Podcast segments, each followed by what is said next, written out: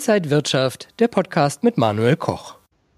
Deutschland redet über die Gefahren einer möglichen zweiten Corona-Welle und die Börsianer, die haben Angst vor einem möglichen zweiten Börsencrash.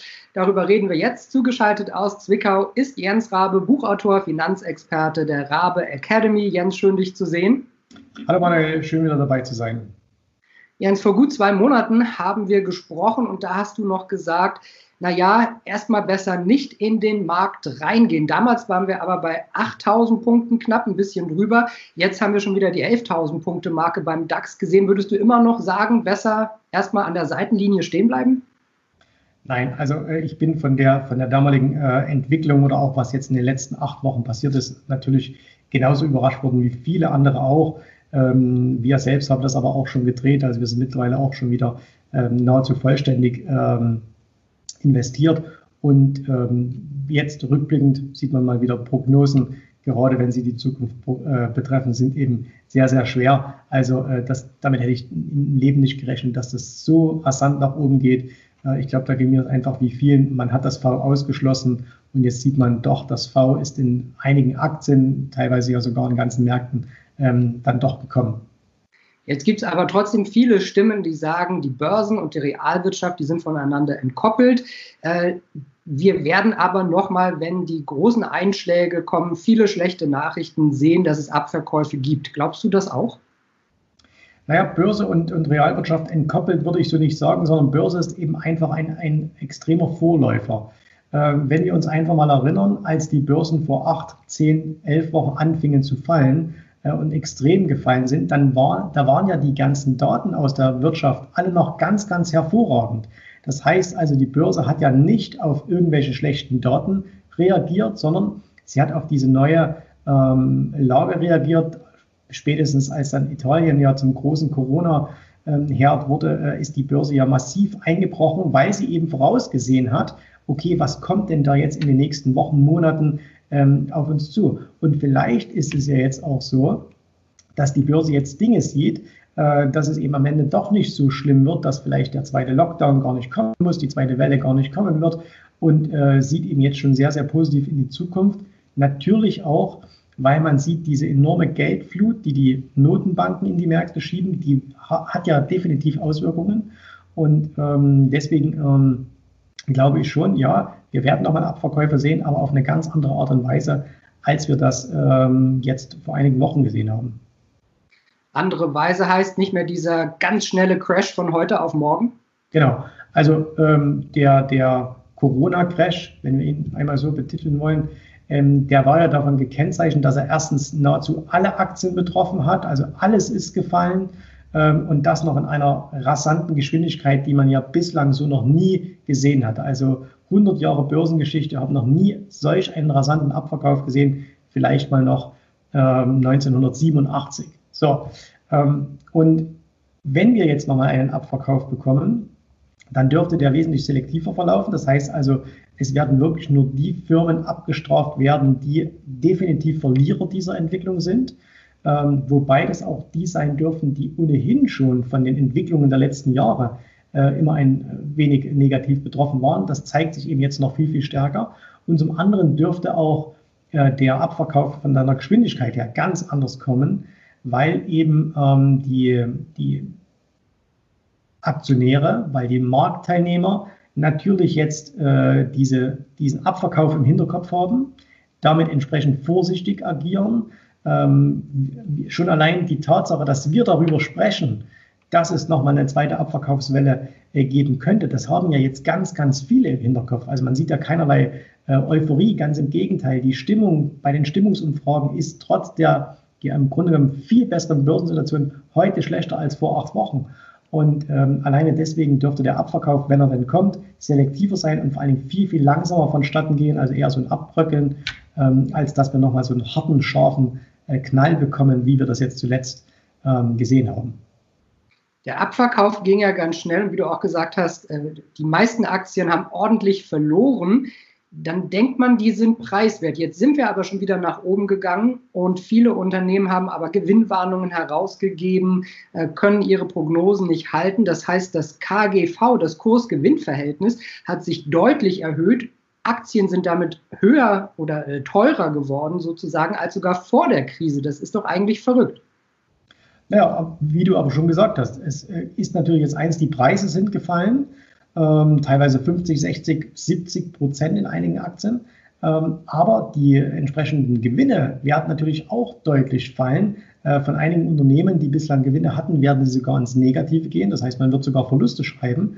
Und da ist es ja eigentlich nur eine, eine Konsequenz, dass diese Aktien, ähm, wenn man das KGV herannimmt, jetzt äh, teurer werden. Ähm, die Frage ist, ist das KGV ein guter Gradmesser, ob eine Aktie teuer oder billig ist? Und ist überhaupt die Frage, ist eine Aktie teuer oder billig überhaupt eine gute Entscheidungsgrundlage? Weil letztendlich ist ja die Frage, wird diese Aktie gerade von der Mehrheit der Aktionäre gekauft oder wird sie eben äh, eher gemieden? Und das sehen wir zu allen Zeiten, also egal ob die Börsen jetzt schlecht laufen oder ob die Börsen gut laufen, dass es oftmals die wahnsinnig teuren Unternehmen sind, ähm, die gut in den, in den Kursen laufen und äh, die vermeint, vermeintlich günstigen Aktien, also die mit niedrigen KGVs, dass die eher schlecht laufen. Und äh, das, glaube ich, sieht man jetzt auch. Ähm, und ja, wir werden es in ein paar Monaten sehen. Einige Aktien werden sich, wenn wir jetzt mal diese Standardwerte hernehmen, von denen man ja auch KGVs berechnet, also die Klassiker, die jeder so im Depot hat oder haben möchte, äh, da wird man sicherlich in einigen Jahren sagen, okay, das war damals eine super günstige Gelegenheit, auch noch im Mai 2020 die zu kaufen. Und bei anderen wird man sagen, weißt du noch, die gab es auch mal. Äh, die werden dann nämlich in der Form, wie sie heute existieren, aufgehört haben zu existieren. Ja, da könnte man vielleicht auch sagen, Qualität hat dann vielleicht auch seinen Preis. Ähm, aber ich weiß, du bist äh, stärker auch in den USA aktiv am Markt. Äh, da blickst du gerne auf die Wall Street. Äh, wir waren vor zwei Jahren bei Warren Buffett auf der Hauptversammlung in Omaha und Warren Buffett, der hat sich jetzt in der Krise eigentlich recht zurückgehalten, hat eher Cash-Positionen wieder aufgebaut und auch wieder verkauft, zum Beispiel seine Anteile bei Goldman Sachs von 2,9 Prozent auf 0,6 Prozent. Airlines hat er verkauft. Ist er da besonders vorsichtig? Bereitet er sich schon auf andere Dinge vor? Was steckt dahinter? Nun, wir können ja alle nur mutmaßen, was einen, was einen Warren Buffett antreibt. Ähm, wir wissen, Warren Buffett wird jetzt im August dieses Jahres 90 äh, Jahre alt und ähm, er hat natürlich im Hinterkopf, er möchte sein Lebenswerk, was er erschaffen hat, äh, in die nächste Generation geben und er möchte es sicher in die nächste Generation geben. Und natürlich, er ist ganz einfach äh, in dieser ähm, Old Economy, ohne dass das jetzt eine werbende Aussage wäre, ähm, äh, stark verhaftet, genau mit den Branchen, äh, die du jetzt auch erwähnt hast. Er ist wahnsinnig stark im Versicherungsbereich engagiert, er hat sehr viele Bankbeteiligungen und ähm, ich vermute, dass er ganz einfach jetzt sagt, okay, äh, wenn sich die Zeiten jetzt auch ändern, wenn oder wenn sich die Trends, die wir die ganzen letzten Jahre ja auch schon beobachtet haben, nämlich äh, große Gesellschaften laufen besser als kleine, Technologie outperformt die Old Economy, ähm, dass er das eben jetzt auch sehr, sehr konsequent auch nochmal umsetzt. Äh, ich glaube nicht, dass er aus irgendwelcher Panik oder Angst heraus agiert, dafür hat er einfach viel zu viel erlebt, sondern ich glaube, er ist wahnsinnig konsequent. Er nimmt da auch alle mögliche Kritik, die kommt, äh, da jetzt auf sich und sagt, nein, ich muss da jetzt Entscheidungen treffen, tue das auch. Also ich finde, das macht auch, äh, kann man auch viel von ihm jetzt auch an so einer Stelle nochmal lernen. Und ähm, er hat ja auch in diversen äh, Interviews in den letzten äh, Tagen, Wochen immer wieder gesagt, okay, er muss ganz einfach äh, auch Sicherheit aufbauen, weil natürlich, wenn man hört, er hat 120, 130, 140 Milliarden äh, Dollar Cash, äh, das klingt nach ganz, ganz viel. Auf der anderen Seite, das haben viele große Tech-Unternehmen auch, also eine Apple, eine Amazon und so weiter, auch eine Microsoft. Aber er hat natürlich auch Branchen, die durchaus noch große Risiken vor sich haben wie beispielsweise die Versicherungswirtschaft. Niemand weiß, was kommt denn jetzt noch an Schäden da vielleicht auch auf diese Branche zu. Und er hat gesagt, so viel Geld ist das dann gar nicht, was er hat. Und ich glaube, er ist da einfach das, was er immer gemacht hat, nämlich ähm, sehr, sehr auf Sicherheit bedacht. Er war noch nie ein Hasardeur, er hat noch nie äh, alles auf irgendwie eine Karte gesetzt und er hat ja immer diesen Sicherheitsaspekt, egal wie er ihn beschrieben hat, immer ganz, ganz nach vorn geschoben. Und das macht er jetzt, glaube ich, auch wieder. Und man kann ihm auch zugutehalten, er hat ja auch ein bisschen was gekauft. Also es ist ja nicht so, dass er nur verkauft hätte. Das ist natürlich jetzt die überragende Nachricht. Äh, aber er hat ja zum Beispiel ein Biotech-Unternehmen, äh, hat er sich eingekauft. Biochain, glaube ich, hat er gekauft. Er hat ein bisschen Technologie gekauft. Also äh, er ist da schon, ähm, er, sieht da, glaube ich, einfach auch den Wandel, der da vonstatten geht und ähm, positioniert sich da halt entsprechend auch. Dass er aus den Airlines rausgegangen ist, kann man ja verstehen, weil da wird es wahrscheinlich in den nächsten Jahren erstmal nicht so äh, rund laufen. Aber Goldman Sachs oder Banken, da könnte man ja denken, vielleicht sieht er die nächste Bankenkrise irgendwie aufziehen. Ja, entweder das, äh, ich glaube es persönlich jetzt nicht, weil die FED stellt ja momentan so viel Geld zur Verfügung. Also wo soll die Krise herkommen? Und die Banken haben, sind ja auch nicht das Problem momentan, sondern das Problem sind ja eher so die produzierenden Unternehmen, also so die, die Boeings dieser Welt, äh, die momentan nichts mehr ähm, machen können.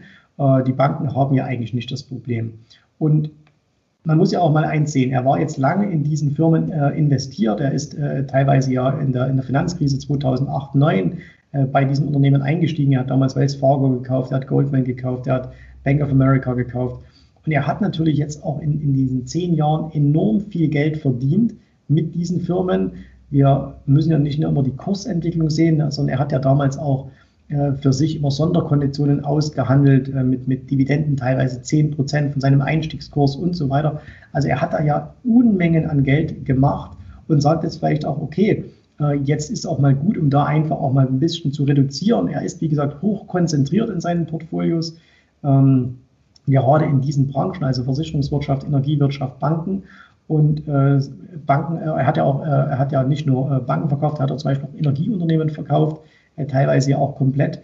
Und äh, ich glaube, er holt da jetzt auch einfach äh, oder er bereitet auch ein bisschen den Grund vor für die, für die Nachfolger, dass sie sagen, okay, mit jüngeren, mit jüngeren Trends kann man da einfach auch nochmal andere Dinge für seine Aktionäre erreichen. Und ich glaube, das ist so sein Hauptantrieb, dass er einfach seinen, seinen Anteilseignern, seinen, seinen, seiner Familie, wie er sie ja immer bezeichnet, einfach ein solides, sauberes Unternehmen äh, hinterlässt. Äh, und deswegen könnte ich mir vorstellen, hat er das gemacht. Wir werden es nie erfahren, äh, was ihn da genau angetrieben hat, es sei denn, es wird irgendwann mal von ihm selbst veröffentlicht. Aber es ist sicher auch nicht falsch, einfach mal Geld auch vom Tisch zu nehmen. Ähm, ein anderes großes Thema, die Fangaktien, also die Tech-Aktien wie Facebook, Apple, Amazon, Google, ähm, die laufen alle richtig gut, haben eher schon ein Plus gemacht seit Jahresanfang. Sind die auch für dich interessant? Das ist ein ganz zweischneidiges Schwert. Auf der einen Seite äh, wenn man auf die Aktien als solche schaut, sind die natürlich mega stark. Also wir sehen es jetzt gerade, äh, eine Amazon macht gerade neue Allzeithochs, eine Netflix sieht super stark aus, äh, Facebook und so weiter. Die halten sich alle sehr, sehr, sehr gut. Das heißt, wer diese Aktien immer noch hat, äh, der ist einfach gut dabei, der hat diese Krise jetzt mal, wenn er acht Wochen nicht hingeschaut hätte, würde er gar nicht wissen, dass es überhaupt eine Krise gegeben hätte. Auf der anderen Seite ist es natürlich auch so, dass wenn man sich die Börsenhistorie anschaut, dann hat jedes Jahrzehnt immer einige bestimmende Trends gehabt. Und der bestimmende Trend äh, der letzten zehn Jahre waren definitiv die Fangaktien und alles, was damit zusammengehört. Und ähm, jetzt wissen wir, ähm, Geschichte wiederholt sich nie, aber sie ist sich immer ähnlich. Und es wäre schon extrem unwahrscheinlich, dass genau diese Firmen, die die letzten zehn Jahre bestimmt haben, dass die auch die großen Gewinner der nächsten zehn Jahre äh, sein werden. Das bedeutet jetzt natürlich nicht, dass man sagt, okay, diese werden nicht mehr äh, gut laufen.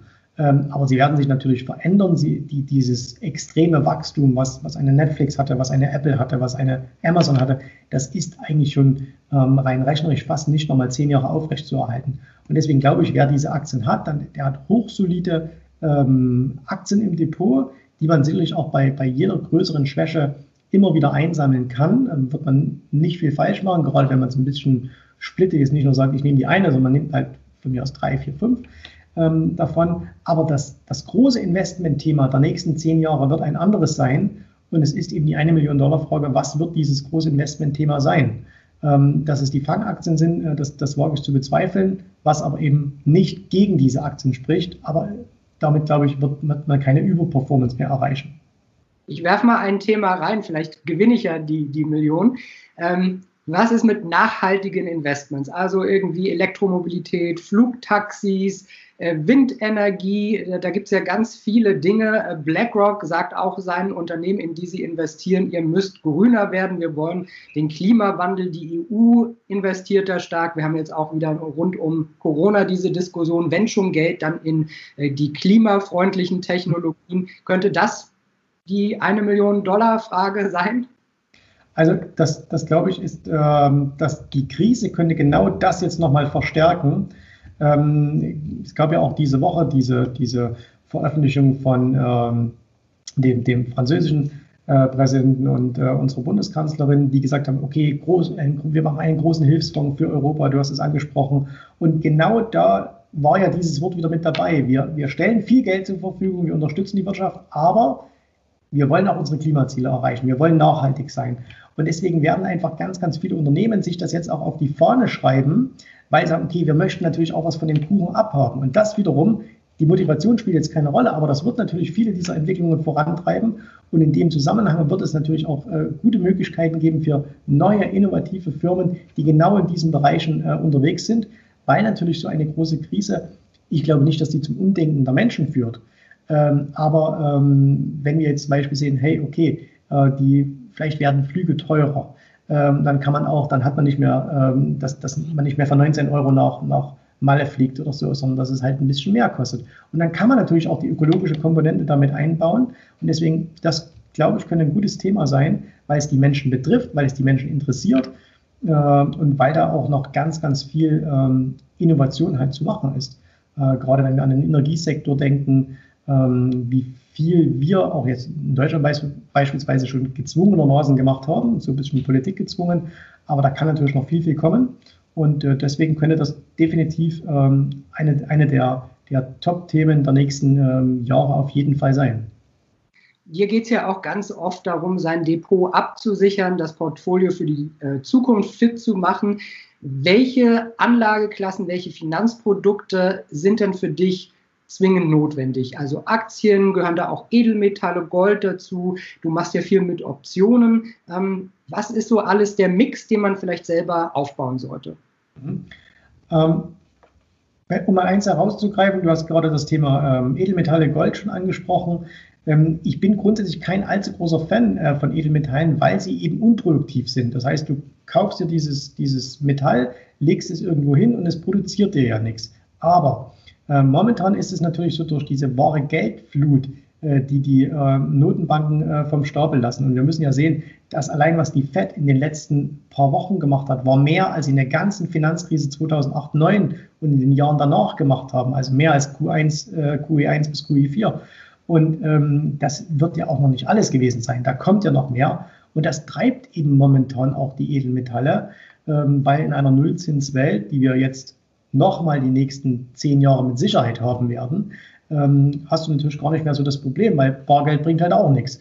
Äh, also kannst du auch durchaus in Edelmetalle gehen. Also das ist ein, ist ein gutes Thema. Das wird natürlich auch ein Depot ein bisschen absichern, weil wenn wir eine Krise haben im Crash, wissen wir alle, Edelmetall ist ganz, ganz schlecht im Crash. Das hat man auch gesehen. Auch Gold ist mitgefallen. Nicht so stark, aber ist auch mitgefallen. Allerdings ist es ein hervorragendes Krisenmetall. Und wir haben definitiv eine Krise. Deswegen läuft es auch so gut. Ähm, ja, man muss, muss einfach äh, auf die Bestandteile seines Depots schauen. Was hat man da halt drin? Noch eine Frage zu Gold. Ja. Als ETF zum Beispiel oder physisch, dass man das wirklich vorliegen hat? Ja, also ähm, es ist halt immer so eine Sache, wer kann denn schon äh, wirklich von den, von den Anlegern physisches Metall tatsächlich in relevanten Mengen kaufen? Ähm, wie verkauft man? Dann, da sind ja ganz viele Probleme damit verbunden auch. Also dann hast du äh, 10 Kilo Gold zu Hause liegen, wo äh, kannst du dann noch ruhig schlafen?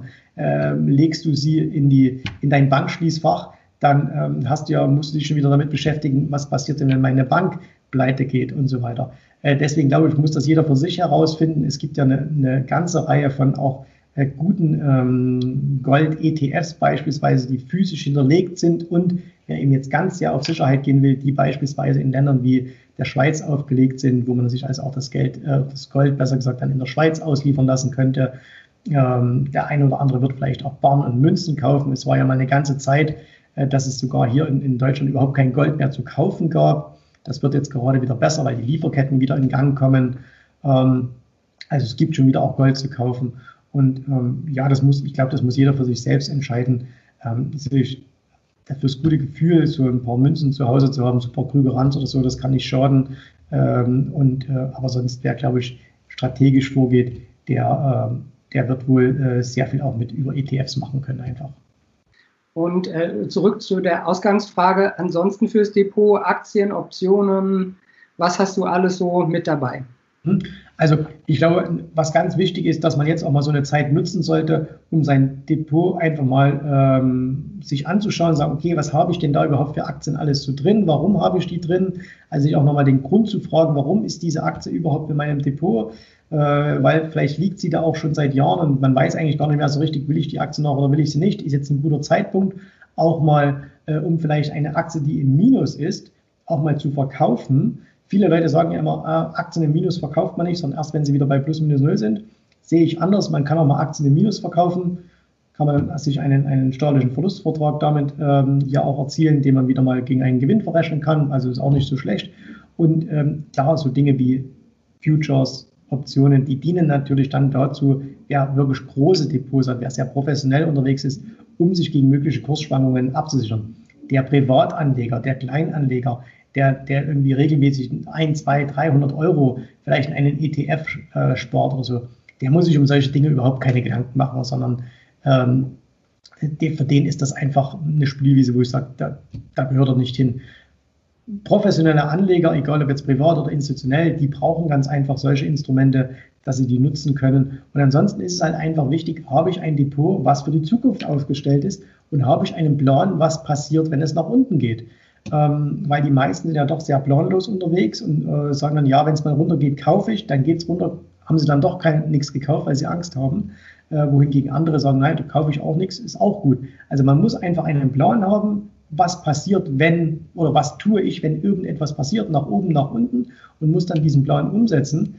Das kann man nie pauschalisieren, sondern muss jeder individuell nach seinem Alter, nach seinem Vermögen, nach seiner Lebensplanung eben für sich einen Plan machen, damit er dann, wenn diese Dinge eintreten, darauf vorbereitet ist. Weil wenn sie eintreten, kann man sich nicht mehr vorbereiten, dann trifft man auch keine rationalen Entscheidungen mehr. Also ich glaube, gerade vor acht Wochen oder vor zehn Wochen hat niemand eine rationale Entscheidung treffen können, wenn die Kurse gerade so, so dramatisch abstürzen, es sei denn, er hat genau für solche Fälle einen Plan in der Schublade, kann ihn rausziehen, kann sagen, okay, wenn das passiert, mache ich das und das. Aber es klingt immer so einfach, so einen Plan zu haben, oder? Das ist doch in der Realität total schwer.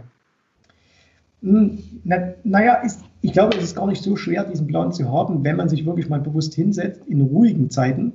Momentan ist es ja wieder etwas ruhiger an der Börse. Also wir haben immer noch höhere Volatilität, aber es ist ja immer noch ganz ruhig. Und sich mal wirklich hinzusetzen und sich vielleicht auch einfach mal sein Depot anzuschauen und sagen, okay, was ist denn dieses Jahr passiert? Was ist denn in den letzten zwei Jahren in meinem Depot passiert? Und warum ist es denn so passiert? Und ist es das, was mich antreibt für die Zukunft oder will ich, möchte ich was ganz anderes? Und dass man dann sagt, okay, jetzt mache ich mir meinen Plan. Das ist natürlich Arbeit und niemand macht sich gern Arbeit. Ähm, vor allen Dingen nicht in den Zeiten, wo es gut läuft, weil ich kaufe irgendwas, es wird mehr, dann verkaufe ich es und ne, das ist immer ganz einfach. Aber jeder professionelle Investor, egal ob er jetzt Privatanleger ist, da gibt es ja auch eine ganze Menge, die das professionell betreiben. Jetzt professionell nicht im Sinne von, ich erziele damit mein Lebenseinkommen, aber ich betreibe meine Anlagen professionell äh, und natürlich auch viele institutionelle Anleger, die das professionell betreiben, äh, die haben eben, ich würde es mal nennen, Businesspläne. Und das kann man genauso für sein Depot machen. Weil er sagt, okay, was will ich denn überhaupt damit erreichen? Warum habe ich denn überhaupt ein Depot? Ist es eine Altersvorsorge? Ist es ähm, ein Zusatzeinkommen? Äh, was ist es denn überhaupt? Und ich glaube, wenn man sich mal darüber klar wird, wo man hin will, dann weiß man auch, was man gestalten muss, damit man da hinkommt. Vielleicht noch äh, zum Abschluss einen kleinen Blick in die Zukunft. Es gibt ja viele, die sind sehr kritisch dem Euro gegenüber, die sagen, die Notenbanken pumpen so viel Geld in die Systeme. Irgendwann kracht das halt mal zusammen. Christine Lagarde hatte jetzt ein Interview im Handelsblatt und äh, da gab es die Frage, ist das Risiko für den Euro also gleich null? Und Christine Lagarde, EZB-Präsidentin, antwortet ja. Und ich möchte Sie daran erinnern, dass der Euro unumkehrbar ist. Das ist in den Verträgen verankert. Glaubst auch du, dass das Risiko für den Euro gleich null ist? Äh, ich, ich glaube, es gibt nur zwei Möglichkeiten, was, der, was mit dem Euro passieren kann. Nummer eins, ähm, der Euro bricht auseinander und die Staaten kehren wieder zu Nationalwährungen zurück und es gibt dann vielleicht einen kleineren Euro, also dass vielleicht ein, zwei, drei starke Staaten ähm, die, die, die gemeinsame Währung haben, die auch durchaus Vorteile mit sich bringt. Äh, das können dann aber natürlich nur Staaten sein, die von der Wirtschaftsleistung, von der Steuergesetzgebung, äh, von, von, von allem, was, sie, äh, was, was wichtig ist, relativ gleich sind. Oder aber, und das ist der andere Weg, und ich glaube, das ist der Weg, den die Politik gehen will, und ich glaube auch, der hat größere ähm, Chancen auf, auf äh, Realisation, ähm, dass man eben letztendlich irgendwie ein gemeinsames Europa sch schmiedet, was auch darauf hinausläuft, ähm, gemeinsame Steuerpolitik, gemeinsame Regulierung, äh, auch gemeinsame Schulden. Und äh, auch da könnte jetzt die Krise natürlich äh, das, das äh, anfeuern. Eurobonds, das ist etwas, was die Menschen ablehnen. Ähm, Corona-Bonds, sprich Eurobonds, werden da, die kann man, glaube ich, relativ gut verkaufen. Und deswegen glaube ich, wir laufen auf eine, auf eine Vergemeinschaftung der, der Schulden hin. Und dann gibt es auch keinen Grund, warum der Euro auseinanderbrechen sollte. Und das wäre dann tatsächlich unumkehrbar. Ähm, weil wenn wir das mal gemacht haben, äh, dann glaube ich nicht, dass selbst Länder wie Deutschland oder so jemals da wieder raus wollten, weil dann müssten sie auch für die ganzen, solange man sagt, okay, man haftet gemeinsam und äh, man hat diese starke Wirtschaft, ist alles gut. Wenn man dann wirklich mal bezahlen muss, das möchte, glaube ich, niemand. Und äh, deswegen, ich würde den Euro jetzt nicht zwingend abschreiben, äh, dass er äh, auseinanderbricht. Äh, es ist definitiv eine, eine Variante. Ich glaube, die Politik wird sich ja am Ende durchsetzen. Ähm, und wir werden eine Vergemeinschaftung von Schulden bekommen, eine, eine Bankenunion, eine Steuerunion. Ähm, ist ein langer Weg, aber ich könnte mir schon vorstellen, dass das mehr oder weniger passiert. Und das ist ja auch ein Trend, den man schon sieht. Immer mehr, ähm, immer mehr Entscheidungen werden nach Brüssel abgegeben. und ja, ich glaube schon, dass das, dass das der Weg ist. Ob man den Weg gut oder schlecht findet, ist eine ganz andere Geschichte. Aber ich glaube, das ist einfach der Weg, der, der gegangen wird. Jens, äh, danke dir sehr. Hatten wir heute wieder viele Themen äh, auf dem Zettel. Jens Rabe, Buchautor und Finanzexperte der Rabe Academy. Vielen Dank, dass du heute aus Zwickau zugeschaltet warst. Vielen Dank, liebe Grüße nach Berlin. Bis zum nächsten Mal. Und liebe Zuschauer, Ihnen und euch vielen Dank fürs Zuschauen. Bis bald.